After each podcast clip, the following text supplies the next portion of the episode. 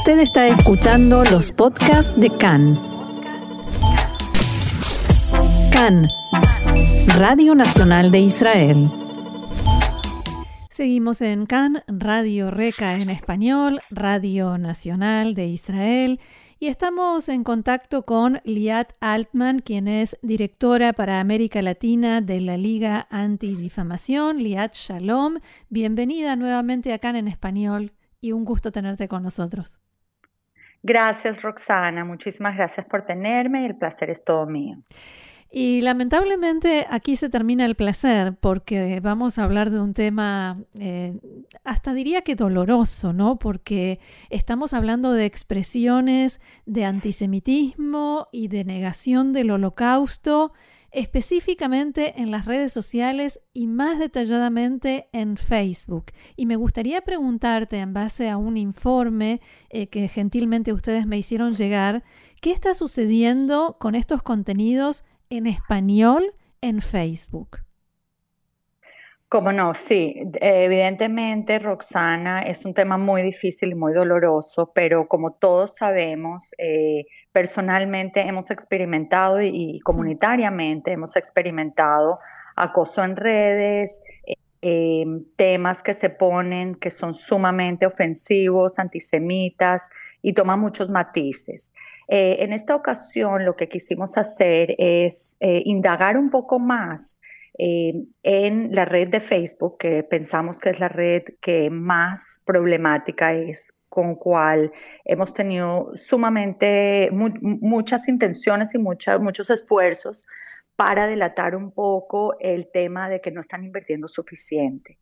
Fíjate que eh, hubo el pasado octubre hubo una develadora, una denunciadora que internamente desde Facebook, Frances Hagen, Em, hizo un testimonio en el Congreso de los Estados Unidos que ella misma dijo que de, acuerdo a lo que ella investigó adentro de Facebook, Facebook solamente eh, dedica no, más de 13% de sus recursos en otros idiomas que no son inglés. Y en inglés, y eso es para desinformación, en inglés hay una desinformación gigante. Entonces, solamente 13% de estos recursos están dedicando a otros idiomas. Em, y, cuando las redes sociales, eh, solo el 9% de los usuarios de Facebook están utilizando el idioma inglés. Entonces quisimos indagar un poquito más y ver en español con búsquedas fáciles, fáciles, o sea, con, utilizando el search engine, que encontramos de temas como holocuento, que son negaciones de holocausto, que encontramos con protocolos de los sabios de Sion, que encontramos con teorías de conspiración de que los judíos como Soros y Rothschild manejan el mundo.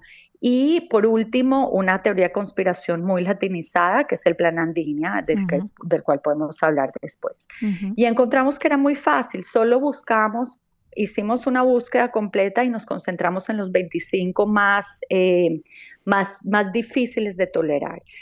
Eso significa que eh, estas, estos posts que encontramos, que a veces son, llevan cinco años, a veces son de hace una semana, em, muestran que Facebook no está dedicando suficientes recursos porque estos posts violan claramente los términos de uso de Facebook.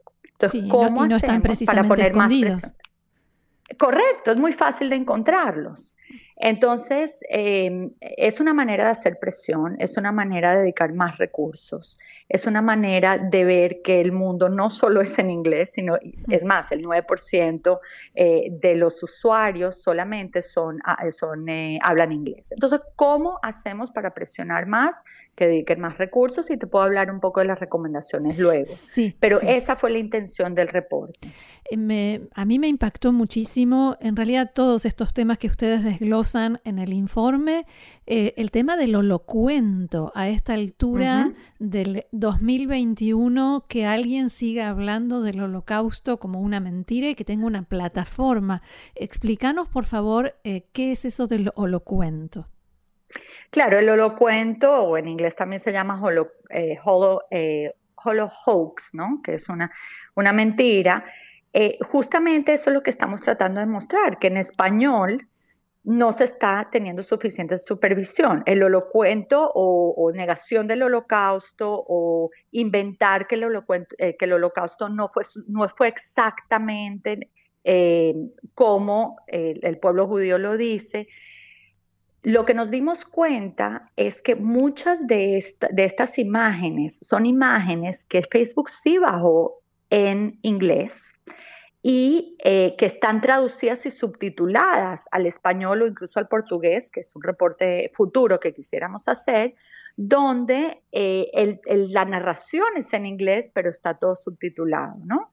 Entonces, em, lo que nos damos cuenta realmente es que es muy fácil, y sabemos que la negación del holocausto es un problema, y sabemos que las víctimas eh, ya están, eh, eh, ya, ya casi no vamos a tener víctimas dentro de los próximos, dentro de la próxima década. Y es muy importante poder, y by the way, Facebook tiene una, con mucha presión de grupos como ADL y de otros grupos, se hizo, se, se, logró que Facebook tuviera una cláusula de negación del holocausto, ¿no? De que, de que en la negación del holocausto incumple sus términos de uso. Entonces, el hecho de que todavía podamos conseguir temas como, como caricaturas, eh, de que el holocausto es inventado, que es todo para hacer dinero, que es una propaganda mediática de la comunidad judía, de Israel, que de alguna forma Israel está cometiendo un holocausto con los palestinos. Esos son los tipos de ejemplos que conseguimos e inventos, simplemente inventos, que las cámaras de gases que cómo puede ser posible que las cámaras de gases supuestamente mataron tantos judíos eh, si, y cremaron a tantos judíos si hacen comparación con COVID, por ejemplo, que en Italia durante, durante la época fuerte de COVID al principio no se daban abasto para, para cremar más de 400 personas al día. Entonces, ¿cómo puede ser posible que en el, en el holocausto se cremaban eh, cientos de miles de personas o miles de personas al día, ¿no? Entonces, un poco eh, desinformación y una manera de manipular las redes para crear seguidores y para crear alguna manera, de alguna manera, esa manipulación de desinformación. Ahora, un video como este que mencionabas del holocuento, ¿cuántos eh, seguidores, cuántas señales de aprobación, los me gusta o like tiene? Eh, no te pido una cifra exacta, sino eh, saber si es algo popular o no.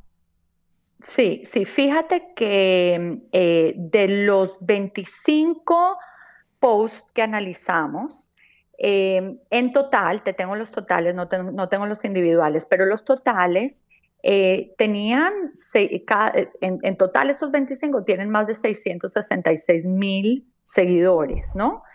Eh, y así han sido vistos por más de 55 mil views, ¿no? De veces. Entonces, lo que, lo que esto te indica que no es un número pequeño eh, y que también eh, los, es muy difícil también saber los algoritmos de Facebook a quién les está llegando y a quién no. Esa es otra cosa que estamos viendo con Facebook, que muchas veces cuando, eh, cuando por ejemplo, hay una eh, página que se llama El Nuevo Orden Mundial, donde esta, esta página tiene muchísimos, muchísimos likes, muchísimos views, y no siempre son teorías de conspiraciones antisemitas, pero sí tienen muchas teorías de conspiración antisemitas. Entonces, claro, cada vez que ellos postean, alguien puede bajar y subir y ver todo el, todo el tipo de, conspiraciones y desinformación realmente que tienen sobre cómo el mundo se controla. Muchas veces ese tipo de, teorías de conspiración llevan a temas antisemitas. Hablabas del plan Andinia, que también me parece increíble que alguien siga pensando que tal cosa existe. ¿Cuánto espacio tiene esto en Facebook hoy en día? Mira, fíjate que el plan Andinia hemos, conseguimos tantos links que tuvimos que, consolidarlo. Eso sería un, reporte interesante en el futuro para ver qué tan qué tanta importancia le dan las redes sociales y Facebook en específico. Eh, escogimos nada más algunos, como cuatro o cinco, pero, eh, Perdón, vamos a aclarar para los oyentes que el plan Andinia es una teoría que sostiene que los judíos eh, tenemos planes o queremos en secreto hacer un segundo Estado de Israel en la Patagonia. Correcto. dicho, a grandes rasgos. Correcto. Es una teoría de conspiración que afirma que los judíos quieren establecer un segundo estado sionista, judío y sionista, en la Patagonia. Y imagínate que una de las, de las ridiculeces que utilizan como para comprobar es que los, eh, los em, soldados que recién salen como mochileros ¿no? del Sahel, del IDF, salen como mochileros a eh, explorar mundos, como por ejemplo en América Latina, y cuando llegan a Argentina y a Chile y van a la Patagonia, realmente lo que ellos son son agentes secretos que lo que quieren hacer cartografía, o sea, como si hoy en día no hubiese Google Map o Google Earth para saber exactamente dónde está todo, pero que realmente estos mochileros son infiltrados del Estado de Israel para poder eh, establecer y mapear dónde ubicarse. Y es una teoría de conspiración que lleva eh, desde el año 48, ¿no? O sea, es, o, si no más tiempo, que, que, se perpetúa y que siempre es un plan que quiere suceder, que, está, que va a suceder mañana, que va a suceder en la próxima década y que nunca sucede, porque como todas teorías de conspiración, se tienen que mantener vivas para poder alimentar ese odio antisemita, ¿no? Em, y, y, sí, mira, el plan Andinia tiene, tiene cabida sobre todo en el ámbito en Argentina y en Chile, no es algo muy conocido en el mundo entero y realmente no estamos muy interesados en publicitarlo mucho porque obviamente puede tomar nuevos espacios, pero sí nos, nos pareció importante poner unos ejemplos como radiografía de que las teorías de conspiración, cuando habla de control, cuando habla de dominación, cuando hablan de, lealtad, ¿no? Lealtad a otro pueblo, porque muchas veces estas teorías en, Argentina han ubicado a personajes judíos eh, importantes diciendo que ellos son parte del plan Andinia, ¿no? Entonces esta, este tropo de la doble lealtad, que la lealtad de los judíos argentinos es más hacia Israel para crear el plan Andinia. Y sí, y mira, hay, hay, películas que se han hecho y que documentales que se han hecho. Y eso se los han bajado con ayuda de, de nosotros y de otras organizaciones de lugares como Amazon para que no sean tan visibles pero en eh, online, eh, tanto en YouTube, pero en este caso en, Facebook, que es el eh, donde nos estamos enfocando, los documentales enteros se pueden, los Ike documentales se pueden ver, donde tergiversan toda la información y te muestro cosas tan ridículas como esas de que los soldados mochileros israelíes no son realmente viajeros sino que son eh, agentes encubiertos. Sí. ¿Qué otras eh, teorías conspirativas ustedes eh, mm, lograron detectar? detectar en realidad es una palabra inadecuada en este caso porque están ahí a la vista. ¿Cuáles encontraron? Correcto. Fíjate que las teorías conspirativas de, control y de poder y de dinero son las más fuertes, ¿no? donde se culpa a menudo a imágenes como la de George Soros y las familias Rothschild de querer controlar el gobierno. A George Soros se le, se le culpa de, querer em, varias cosas, de querer eh, financiar, por ejemplo, las caravanas de migrantes aquí en los Estados Unidos que vienen de Centroamérica. Em, se le culpa de propagar las ideas de la comunidad LGBT del el separatismo catalán, se le culpa de ser dueño de todas las clínicas de aborto. Es decir, todos estos males, conseguimos imágenes donde George Soros, con una bandera de Israel por detrás con el Maguen David, es el culpable de todos estos males, ¿no? Esas teorías o, que algunos consideran males. Exacto, lo que algunos consideran los males de, de toda la humanidad con la familia Rothschild, por ejemplo, y con eh, empresas cuyos dueños son judíos, también conseguimos imágenes y, textos que decían, por ejemplo, había uno que mostraba la imagen del Congreso de los Estados Unidos con la bandera de Israel en el medio, en el podio eh, central, y con puras nombres de compañías donde hay eh, judíos prominentes a, cargo, por ejemplo, Pfizer, por ejemplo, bancos como Goldman Sachs, obviamente la familia Rothschild. Eh, y esto lo que te demuestra un poco es que eh, a veces lo que se trata de hacer es es de encubrir un poco los dueños del poder como, como las compañías multinacionales poderosas, pero siempre de alguna manera se encuentran esas teorías de conspiración, una temática judía, una temática antisemita. Y, sí, y, por supuesto la peor de las teorías de conspiración es, son los protocolos de los sabios de Sion. Y eso con, también conseguimos muchos posts, eh, libros de audio, videos con imágenes de judíos como marioneta, como quienes manejan las marionetas. Y, y, fíjate que este estudio también lo hicimos en árabe con los protocolos de los sabios Sion en Facebook. Y también conseguimos eh, muchas, muchas instancias. Ahora, mencionabas al principio de nuestra charla las recomendaciones. ¿Qué se puede hacer frente a esto?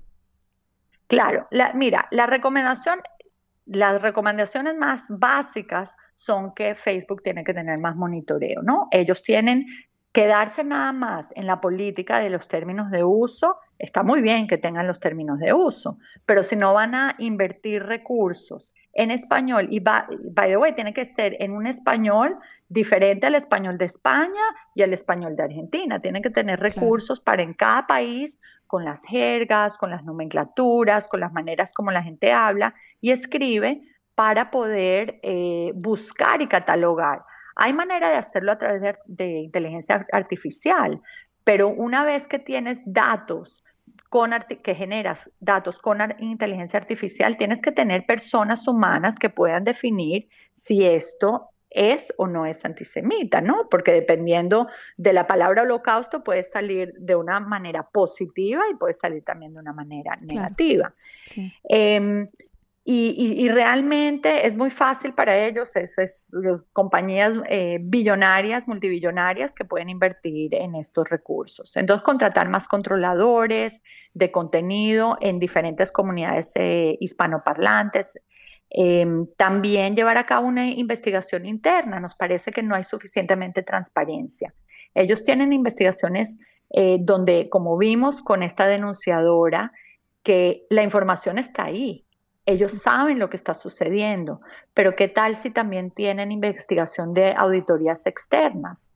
¿no? donde terceros puedan tener acceso a las plataformas, manteniendo la privacidad de los usuarios, porque también hay leyes de privacidad, pero de alguna manera poder poner un microscopio a lo que está sucediendo desde un punto de vista imparcial desde afuera.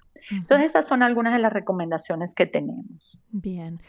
Liat Altman, directora para América Latina de la Liga Antidifamación. Realmente muy loable el trabajo que ustedes están haciendo y todo esto que están exponiendo y también poniéndonos a nosotros en alerta eh, para saber qué hacer cuando nos encontramos con esos contenidos. Así que muchísimas gracias por haberlo compartido con nosotros aquí en CAN en Español. Muchísimas gracias a ti, Roxana, y espero que en el futuro podamos hablar de temas más optimistas.